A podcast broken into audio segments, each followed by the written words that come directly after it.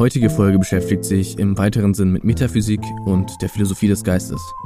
Dazu haben wir uns einen der einflussreichsten Texte des 20. Jahrhunderts angeschaut.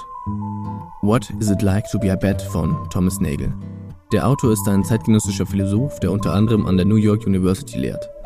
In dem Text geht es um eine Kritik an reduktionistischen Positionen und darum, welche Rolle die Perspektive des Subjekts beim Erleben spielt. Viel Spaß mit der Diskussion. Herzlich willkommen zu Sapre Audio, dem Philosophie-Podcast für alle. Zu meiner Linken sitzt Kilian Kager. Hallo. Und zu meiner Rechten Manuel Schäfler. Guten Tag zusammen. Und mein Name ist Richard Ruff und ich moderiere die Geschichte hier. Diese Woche beschäftigen wir uns mit Philosophy of Mind, genau genau einem Klassiker, nämlich von Thomas Nagel, What is it like to be a bat? Und ein ganz zentrales Thema von Philosophy of Mind ist das sogenannte Mind-Body oder im Deutschen sagt man eher Leib-Seele-Problem. Hatte einer von euch beiden einen kurzen Input zu? Ja, das Leib-Seele-Problem beschäftigt sich mit dem Verhältnis zwischen geistigem bzw. mentalem und körperlichem bzw. physischem. Und ein gängiger Ansatz, dieses Problem zu lösen, wie sich mein Geist zu meinem Körper verhält, sind reduktionistische Positionen.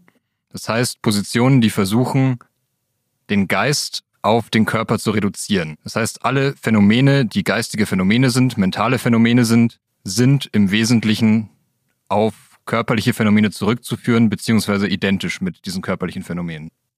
Jetzt haben wir ja hier diesen Nägeltext vorlesen, vorlegen vor allem.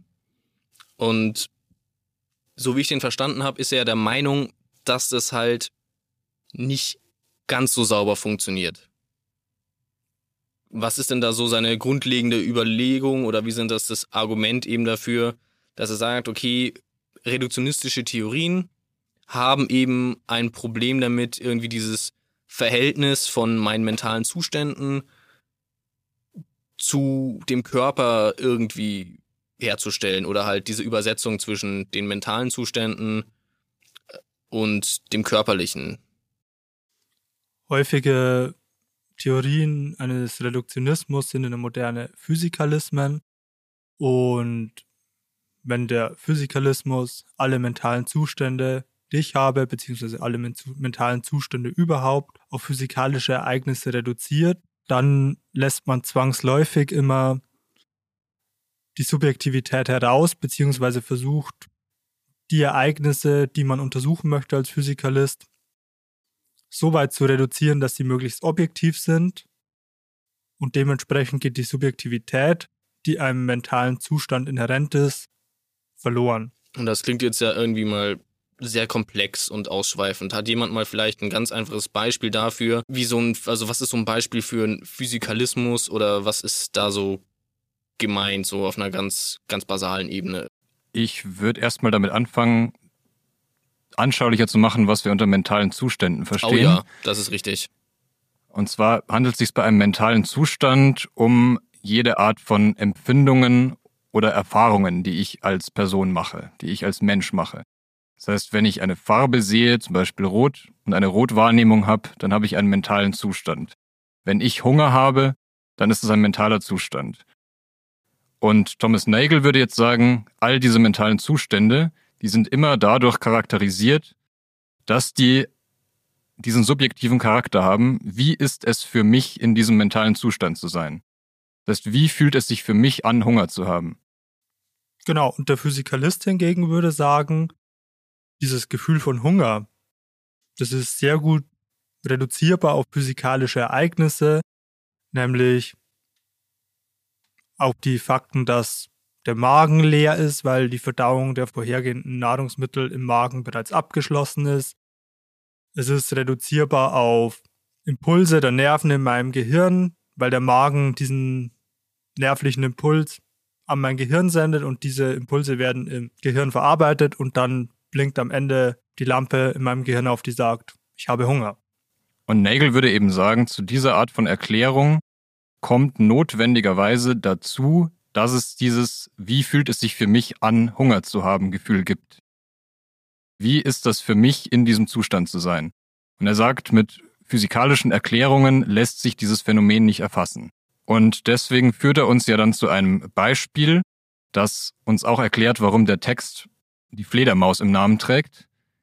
Und zwar behauptet er, dass die Fledermaus eine sehr anschauliche Möglichkeit wäre, uns dieses Phänomen von qualitativem, subjektivem Erleben zu erläutern. Und dazu müssen wir erstmal davon ausgehen, dass wir allen Fledermäusen diese mentalen Zustände zuerkennen. Also wir sagen, Fledermäuse machen auch Erfahrungen, haben auch diese subjektiven Empfindungen. Das ist erstmal eine Voraussetzung, die er macht. Wie vielleicht die meisten Lebewesen, aber Nagel nimmt jetzt besonders die Fledermaus heraus, weil sie eben auch ein Säugetier ist, uns also nicht ganz unähnlich ist, aber sie doch so sehr von uns verschieden ist, dass wir es nicht einfach so nachempfinden können, wie es sich anfühlt, eine Fledermaus zu sein. Ich kann andere Menschen in dem Sinne nachvollziehen, dass sie mir sehr ähnlich sind. Ich kann den Standpunkt anderer Menschen relativ leicht mich hineinversetzen. Aber der Fledermaus, weil sie doch so einen ganz unterschiedlichen Erfahrungsapparat besitzt wie wir, kann ich mich eben nicht so leicht hineinversetzen. Ich kann mir zwar vorstellen, was Fledermäuse tun und ich kann mir auch vorstellen, dass ich das tue, nämlich, dass ich tagsüber in der Höhle mit den Füßen an der Decke vom Kopf über herunterhänge, ich kann mir vorstellen, irgendwelche Insekten zu jagen und die zu fressen, was per se schon schwierig ist, sich vorzustellen, aber ich kann es mir vorstellen. Aber ich werde niemals diese Erfahrung machen, wie es sich anfühlt, eine Fledermaus zu sein, aus dem Standpunkt heraus, Fledermaus zu sein. Ich glaube, was das Nägelbeispiel mit der Fledermaus nochmal so eindrücklich macht, dass die ja über Echolot irgendwie ihre Welt wahrnimmt. Und dass sie dann auch irgendwie blind ist, also dass halt auch eben schon, abgesehen von diesen, von ihren Verhaltensweisen, halt ihre Weltwahrnehmung auch irgendwie anscheinend grundlegend anders zu sein scheint, sie trotzdem aber irgendwie so vergleichbar mit uns ist, dass wir halt Erfahrungen machen können. Kilian, du machst da eine Anmerkung dazu. Genau, darauf wollte ich auch noch hinaus, dass die Fledermaus eben deswegen so ein gutes Beispiel ist, weil sie sich nicht nur ganz anders verhält als wir normalerweise, sondern weil sie auch ihre ganzen Wahrnehmungen, die sie von ihrer Umwelt macht, auf eine ganz andere Weise macht, als wir sie machen. Während wir uns durch die Gegend bewegen und mit unseren Augen sehen, wie tief der Raum ist, wie weit Dinge von uns weg sind, haben Fledermäuse eben diese Echolot-Wahrnehmung. Und das ist etwas, was wir uns selber erstmal nur sehr schwer vorstellen können, überhaupt, wie das sein müsste, wenn wir uns fast blind nur mit Echolot durch einen Raum bewegen würden. Und deswegen ist die Fledermaus nochmal so ein besonders prägnantes Beispiel, weil sie zwar qua Säugetier mit uns näher verwandt ist oder uns näher ist als viele andere Tiere, aber eben so ganz andere Wahrnehmungsfeatures hat als wir. Genau deswegen ist dieses Fledermaus-Beispiel auch so passend dafür, um gegen einen Physikalismus zu argumentieren. Und es ist auch genauso passend, um zu zeigen, warum der Standpunkt des Subjekts so wichtig ist, dass die Erfahrung macht, weil diese bewussten mentalen Zustände die Fledermaus hat und die bewussten mentalen Zustände, die ich habe, schon nicht ineinander übersetzbar sind, weil es keinen Erfahrungsbericht von einer Fledermaus gibt, wie es zu sein ist, eine Fledermaus zu sein. Ja, und selbst wenn wir uns das irgendwie vorstellen könnten, oder wenn wir das vielleicht mit äh, Virtual Reality Brillen simulieren könnten, wie es ist, eine Fledermaus zu sein, dann wüssten wir am Ende immer noch nur, wie es für uns wäre, eine Fledermaus zu sein. Richtig. Und jetzt sagt der Physikalist, der versucht zu reduzieren, sagt dann, ich kann mentale Zustände, ganz gleich ob von der Fledermaus oder von mir, auf physikalische Ereignisse reduzieren, obwohl noch nicht einmal die Übersetzbarkeit der einzelnen mentalen Zustände zueinander gegeben ist. Kannst du das nochmal irgendwie ein bisschen anschaulicher sagen? Weil wir haben doch jetzt dieses schöne Beispiel der, der Fledermaus. Die Fledermaus hat mentale Zustände und sie sind nicht in meine mentalen Zustände übersetzbar. Und weil die subjektive Position, der Standpunkt, den ich einnehme, fehlt. Der Physikalist würde sagen, ist ja vollkommen egal, weil sowohl bei der Fledermaus als auch bei mir die mentalen Zustände auf physikalische Ereignisse reduziert werden könnten. Ja, und an dem Beispiel sieht man ja auch, wie Physikalismus arbeitet. Nämlich, dass er sagt, wir müssen wegkommen von individuellen subjektiven Standpunkten, weil es ja offensichtlich nicht möglich ist, den subjektiven Standpunkt der Fledermaus in meinen subjektiven Standpunkt zu übersetzen. Deswegen müssen wir von diesen beiden unterschiedlichen Perspektiven möglichst wegkommen, hin zu etwas Objektiverem, bei dem es dann egal ist, aus welchem Standpunkt ich das betrachte. Und im Physikalismus würde man sagen, wenn wir, wie es sich anfühlt, eine Fledermaus zu sein, übersetzen wollen, Schauen wir uns den Körper einer Fledermaus an, schauen uns das Gehirn einer Fledermaus an, können das mit allen möglichen Instrumenten untersuchen, können die Fledermaus unterm MRT untersuchen und dann gelangen wir zu einem untereinander vergleichbaren Wissen darüber, wie die Fledermaus funktioniert. Das ist ein relativ objektives Wissen, weil es nicht davon abhängig ist, wie ich jetzt persönlich die Fledermaus sehe oder wie meine Mitmenschen die Fledermaus sehen, sondern weil wir einen gewissen wissenschaftlichen Standard geschaffen haben, unter dem man sagen kann, wir haben objektives Wissen über die Fledermaus. Ich glaube auch, dass wenn die mentalen Zustände einer Fledermaus auf physikalische Zustände reduzierbar sind und meine mentalen Zustände auf physikalische Zustände reduzierbar sind, dann hätten wir einen vergleichbaren Wert, mit dem man mentale Zustände, äh, physikalische Zustände mit dem man mentale Zustände der Fledermaus und meine mentalen Zustände vergleichen kann, qua dessen, dass sie eventuell gleiche Gehirnströme, gleiche Gehirnaktivitäten zeigen. Aber das ist ja eben nicht der Fall, weil sich niemand vorstellen kann, wie es ist, eine Fledermaus zu sein, aus dem Standpunkt einer Fledermaus. Und deshalb ist der Physikalismus entweder falsch oder zumindest unzureichend. Er ist in jedem Fall in der Hinsicht unzureichend, dass er das Problem, das Nagel aufmacht, nicht wirklich berühren kann. Weil wenn wir versuchen, zu einem objektiven Standpunkt zu kommen, kann es nur darüber funktionieren, dass wir individuelle subjektive Standpunkte ausschließen. Und wenn uns aber genau das interessiert, nämlich der subjektive Standpunkt, wie es ist, eine Fledermaus zu sein, dann geht das verloren bei so einer Untersuchung und bei dieser Art von Reduktion. Und deswegen können wir mit diesen Methoden keine Aussagen darüber treffen, wie es sich anfühlt, eine Fledermaus zu sein. Aber jetzt muss ich an der Stelle mal kurz ein bisschen reincrashen. Nämlich dieser Physikalismus oder reduktionistische Theorien scheinen ja grundsätzlich so bedeutend zu sein, dass Nagel sich hingesetzt hat und gesagt, jetzt schreibe ich einen Aufsatz darüber, was deren Probleme sind. Was ist denn das Schöne daran oder warum beschäftigen wir uns denn so sehr damit überhaupt? Naja, das Wichtige an dieser Methodik ist, dass sie die Grundlage von den meisten modernen naturwissenschaftlichen Erfolgen darstellt. Dass wir erstmal mit unserer Wahrnehmung individuell Dinge wahrnehmen, Phänomene in der Welt beobachten, aber daraus allein noch keine allgemein gültigen Erkenntnisse ableiten können, weil die ja immer durch meine subjektive Brille gefärbt sind. Und so versuchen wir eben in der Wissenschaft zu möglichst objektiven Standards zu kommen, indem wir zum Beispiel Experimente aufstellen, indem wir unter isolierten Bedingungen Phänomene beobachten können, diese Experimente beliebig oft wiederholen können, immer wieder zum selben Ergebnis kommen und dann sagen können, dass wir überpersönlich außerhalb von einem Standpunkt ein Ergebnis haben, das Gültigkeit hat und das außerhalb von unserem menschlichen Standpunkt oder unserem Bewusstsein existiert. Das heißt, wir können wirklich Aussagen darüber machen, wie sich etwas in der Welt verhält.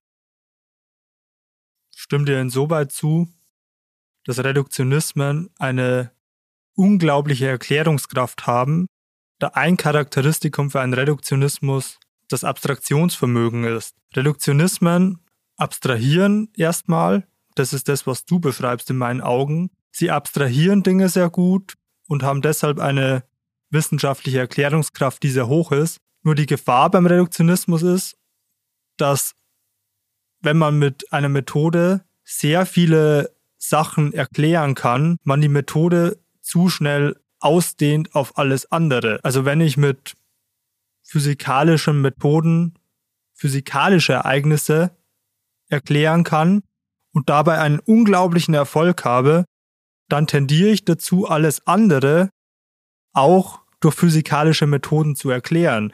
Und dann ist es eben keine Abstraktion mehr, sondern dann ist es ein Reduktionismus, dass alles auf physikalische Prozesse reduziert werden kann. Ja, die Gefahr besteht eben darin, dass ich meine eine sehr gut funktionierende Methode verabsolutiere und auf jedes Phänomen anwende und dann dieses Problem habe, dass alles ein Nagel ist, wenn ich nur einen Hammer zur Verfügung habe.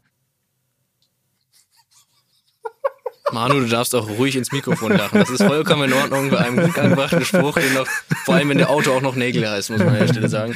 Aber gut, dann kommen wir vielleicht, dann kommen wir vielleicht auch wieder zurück zu dem, eben zu dem Text. Also wir haben jetzt irgendwie eigentlich relativ gut geklärt, worum es ihm so geht. Jetzt ist ja dieses Thema, wo wir uns gerade befinden, ist diese Objektivität, diese Objektivitätsfrage. Deswegen habe ich jetzt auch eben noch mal kurz nachgefragt, warum wir reduktionistische Theorien verfolgen, weil wir es uns ja schon irgendwie um objektive äh, Ansprüche oft geht. Ja, und er macht ja auch im Text noch andere sehr anschauliche Beispiele, was objektives Wissen im naturwissenschaftlichen Kontext sein kann.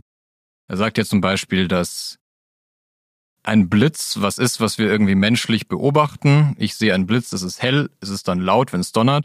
Aber das ist nicht die einzige Art und Weise, wie ich einen Blitz beschreiben kann. Denn ich kann eben auch feststellen, dass es da elektrische Entladungen gibt, dass es Schallwellen gibt, wenn es donnert. Und das ist eine Erklärungsweise von, was ein Blitz eigentlich ist, die erstmal jedem zugänglich ist, unabhängig davon, ob er den Blitz sehen kann, ob er überhaupt sehen kann, sondern es ist deutlich objektiver schon mal. Gut, jetzt haben wir sehr gut die Wissenschaftlichkeit von Objektivität und Subjektivität begründet. Aber um das jetzt in die Debatte der Philosophie des Geistes zurückzuholen, Nagel meint, glaube ich, vor allem, dass die Subjektivität auch irgendwie objektiv beschrieben werden kann. Nur ab einem gewissen Punkt der Abstraktion verliert die Objektivität die Subjektivität komplett aus den Augen. Und deshalb plädiert er dafür, die Subjektivität sehr stark zu machen, damit eben mentale Zustände, die einen hohen subjektiven Charakter haben, beziehungsweise deren Kern es auch ist, subjektiv zu sein, nicht auf die physikalischen Zustände reduziert werden, die momentan die dominanteren Zustände sind, die wir wissenschaftlich erforschen können, weil sie scheinbar leichter zugänglich sind, weil wir dafür den besseren theoretischen Hintergrund haben. Ja, das problematisiert er ja auch in seinem Aufsatz. Dass er sagt, es ist einfach nur eine allgemein menschliche Tendenz, die auch Philosophen haben. Sie sagen, es fällt uns erstmal irgendwie leichter, ein unbekanntes oder mysteriöses Problem auf Dinge zu beziehen, von denen wir schon mehr Ahnung haben und die wir leichter erklären können. Und daher kommt auch die große Attraktivität, dass man mentale Phänomene auf physikalische, körperliche Phänomene reduziert. Und er sagt ja, wenn wir das erstmal für wahr halten, diese These, dann hat das eine gewisse Plausibilität für uns. Aber wir dürfen uns da eben nicht täuschen, wenn jemand sagt, dass mentale Zustände gleich körperlichen Zuständen ist, dann ist damit nicht so viel gesagt, wie wir vielleicht erstmal denken, weil wir immer noch ein großes Problem haben damit. Beziehungsweise mentale Zustände sind ja immer auch Zustände von jemandem oder von einem Lebewesen. Und deswegen fällt es ja so leicht zu sagen, ja, wir können die mentalen Zustände auf die physikalischen Zustände reduzieren, aber mentale Zustände sind immer noch eine, sind immer noch ein eigener Teil, obwohl sie Teil von physikalischen Zuständen sind. Also es bleibt auf jeden Fall noch ein gewisser Rest, der nicht weg erklärt werden kann, unabhängig davon, ob man das will oder nicht. Weil selbst wenn ich sage, ein mentaler Zustand ist ein körperlicher Zustand und ich mich in einem Zustand befinde, dann habe ich immer noch das, wie ist es für mich, diesen Zustand zu haben. Richtig, und das ist ja auch das Problem eines Physikalisten, dass die mentalen Begriffe nicht einfach in physikalische Begriffe zu übersetzen sind. Weil die physikalischen Begriffe ein theoretisches Konstrukt haben, die ineinander gut übersetzbar sind, aber wenn etwas von außen daran herangetragen wird, dann ist der theoretische Hintergrund, den physikalische Zustände haben, zu eng gefasst, um anderes, nämlich mentale Zustände, darin einzuschließen bzw. darin zu übersetzen. Genau, das kann man sich auch äh, daran vor Augen führen, dass ich, wenn ich mit physikalischen Größen rechne, da Gleichungen aufstellen kann und zu Ergebnissen kommen kann, wie ich kann die Masse in die Dichte übersetzen und andere physikalische Größen in andere physikalische Größen übersetzen. Aber ich habe große Probleme damit, mentale Begrifflichkeiten in solche Gleichungen reinzunehmen, weil ich dann nicht zu Ergebnissen kommen werde. Also, wie meinst du das jetzt mit den Gleichungen? Könntest du, also wie würde das denn jetzt praktisch jetzt mal in einem ganz einfachen Beispiel, wäre das denn praktisch so? Was ist denn da das Problem? Also ich habe jetzt hier, mach doch mal einfach so eine kurze Formel und zeig dann, weil mentale Begrifflichkeiten und zeig dann, nimm dann mal ein paar mentale Begrifflichkeiten und versuch die mal kurz einzusetzen, so. Ich habe keine Ahnung, wie das überhaupt funktionieren würde, mentale Begrifflichkeiten in eine physikalische Gleichung zu bringen. Aber was sind denn, aber was sind denn genau diese mentalen Begrifflichkeiten? Weil ich glaube, dass, wenn man nämlich ausspricht, was man meint mit mentalen Begrifflichkeiten, wird, glaube ich, ganz schnell klar, warum das nicht so gut funktioniert. Naja, wir haben eine, wir haben eine Funktion von einem Hungergefühl und die Funktion von einem Hungergefühl ist Leere des Magens plus neuronale Erregung plus Aktivitäten, die ich gemacht habe, weil ich dann mehr zu essen brauche. Das wäre eine physikalische Formel. Wenn man dann die, wenn man die, die drei Teile, die ich gesagt habe, in Variablen übersetzt, dann haben wir eine Funktion für Hunger. Aber dieser Standpunkt, dass ich ein Gefühl von Hunger habe, den kann man eben nicht in die Funktion hineinpacken. Ja, da würde ja auch Nagel kritisieren, dass diese funktionale Analyse von Hunger, die du gemacht hast, dass auch die zu kurz greift, wenn man tatsächlich über bewusst empfindende Lebewesen spricht, weil so eine Art von Formel auch für Maschinen gültig wäre. Kann deine Analyse von Hunger eins zu eins auf ein Auto übertragen und sagen, der Tank ist leer, es geht ein Lämpchen an in meinem Cockpit, das mir anzeigt, dass der Tank leer ist und der Tank ist leer, weil das Auto Aktivität betrieben hat, nämlich sehr viel gefahren ist. Und da brauche ich keinen Rekurs auf subjektive Qualitäten, weil diese Maschine das nicht hat. Also die funktionale Beschreibung von dem mentalen Zustand Hunger haben enthält nicht alles, was auch bei einem Lebewesen der Fall wäre. Okay, danke, dann ist es jetzt, glaube ich, sehr gut klar geworden. Also ich habe es jetzt auf jeden Fall besser verstanden als vorher. Ja, und ein letztes Problem, das Nagel uns ja auch noch eröffnet bei der Gleichsetzung von mentalen und körperlichen Zuständen, ist, dass wir, wenn wir diese Gleichsetzung als wahr annehmen, überhaupt nicht angeben können, wie wir überhaupt dahin kommen sollen. Also was macht es wahr, dass mentale Zustände gleich körperliche Zustände ist? Aber genau daran scheitert es ja in der Übersetzbarkeit. Wir können, wir können physikalische Dinge gleichsetzen, ineinander übersetzen, so wie du es mit der Masse und der Energie oder Masse und Dichte beschrieben hast. Oder wie wir es bei Kraft und Masse Beschleunigung sehen, weil wir klare Definitionen von dem haben, was eine Kraft ist, was eine Masse ist, was Beschleunigung ist. Aber wir haben keine klare Definition davon, wie man ein Hungergefühl in, in physikalische Zustände beschreiben soll, weil eben die Definitionen so unterschiedlich sind, dass es kein theoretisches Konstrukt gibt, das das mit einschließt. Ja, deswegen muss es für uns am Ende irgendwie immer mysteriös bleiben, warum subjektive Empfindungen eigentlich nur körperliche Zustände sein sollen, weil uns dieses Verhältnis nicht klar ist und wir das auch nicht weiter beschreiben können wie wir dahin kommen sollten zu dieser Aussage, weil wir die mentale Seite viel zu wenig verstehen und uns da Begrifflichkeiten fehlen. Die Struktur von Wahrnehmungen wäre wahrscheinlich dann besser zugänglich, wenn es so eine objektive Theorie geben würde, aber da es sie eben nicht gibt, müssen wir darauf hoffen, dass sie in Zukunft jemand findet.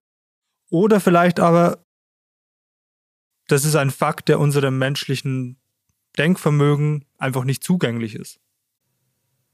Ja, es kann natürlich sein, dass das für immer der weiße Fleck auf der Landkarte bleiben wird, weil uns der Zugang dazu schlichtweg fehlt, dass wir selber verstehen, wie es dazu kommt, dass wir dass es eine gewisse Art und Weise gibt, wie wir etwas denken, etwas verstehen, etwas fühlen. Und was Nagel, glaube ich, schon deutlich sagen würde, ist, dass wir mit der Methode, die wir bisher anwenden, mit dieser physikalistischen Methode an sehr harte Grenzen stoßen und da erstmal nicht weiterkommen. Jetzt glaube ich, sind wir an einem ganz guten Punkt, wo wir eigentlich den ganzen, also das ganze Themengebiet eigentlich recht anschaulich dargestellt haben. Zumindest in der Zeit und unter dem Aspekt und auch dem Aspekt, also unter dem Textaspekt und unter dem Aspekt, was uns persönlich so interessiert. Hat jemand noch eine letzte Anmerkung?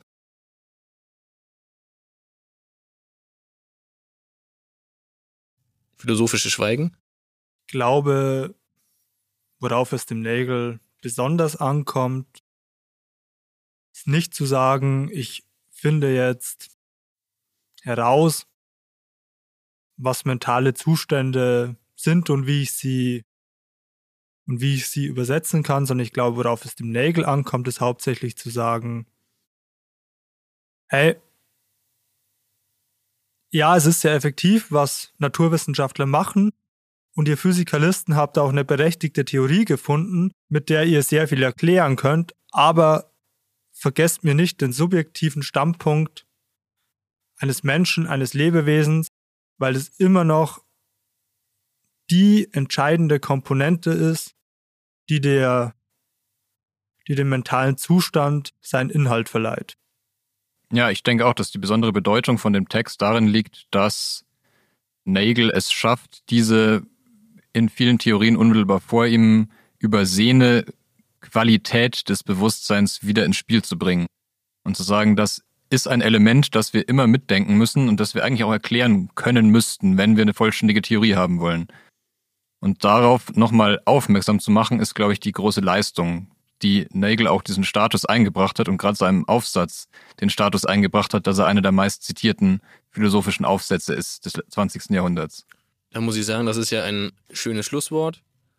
Wer jetzt neugierig geworden ist und sich denkt, den Text lese ich selber, es sind in Anführungszeichen nur 17 Seiten.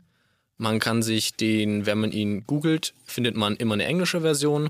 Und es gibt auch noch eine deutsche Version, die kostet irgendwie 5 bis 10 Euro. Ich habe es mir irgendwie erst als E-Book gekauft, da habe ich glaube ich irgendwie 5 Euro ausgegeben. Wie viel es im Print kostet, weiß ich nicht. Kila, magst du mal vorlesen, von wem die ist? Oder was da, wie sie heißt genau? Den Aufsatz What is it like to be a Bat findet man von Thomas Nagel in einer zweisprachigen Ausgabe bei Reklam für 5 Euro. Nachdem wir jetzt auch Repklang-Bücher verkauft haben, ich hoffe, dass wir da bald gesponsert werden, würde ich sagen, ich hoffe, ihr hattet so viel Spaß zuhören wie wir beim Sprechen. Oder beim Besprechen, genau gesagt. Ähm, mein Name ist Richard Rupp. Mein Name ist Kilian Karger. Und ich bin Manuel Schäffler. Und ich hoffe, ihr schaltet auch nächste Woche wieder ein. Ein kurzes abschließendes Sapere Audio Service Announcement. In zwei Wochen kommt die nächste Folge, wieder um Sonntag um 19 Uhr. Diesmal behandeln wir einen Text von Quine, nämlich Two Dogmas of Empiricism. Ich hoffe, ihr schaltet wieder ein und ähm, bis zum nächsten Mal.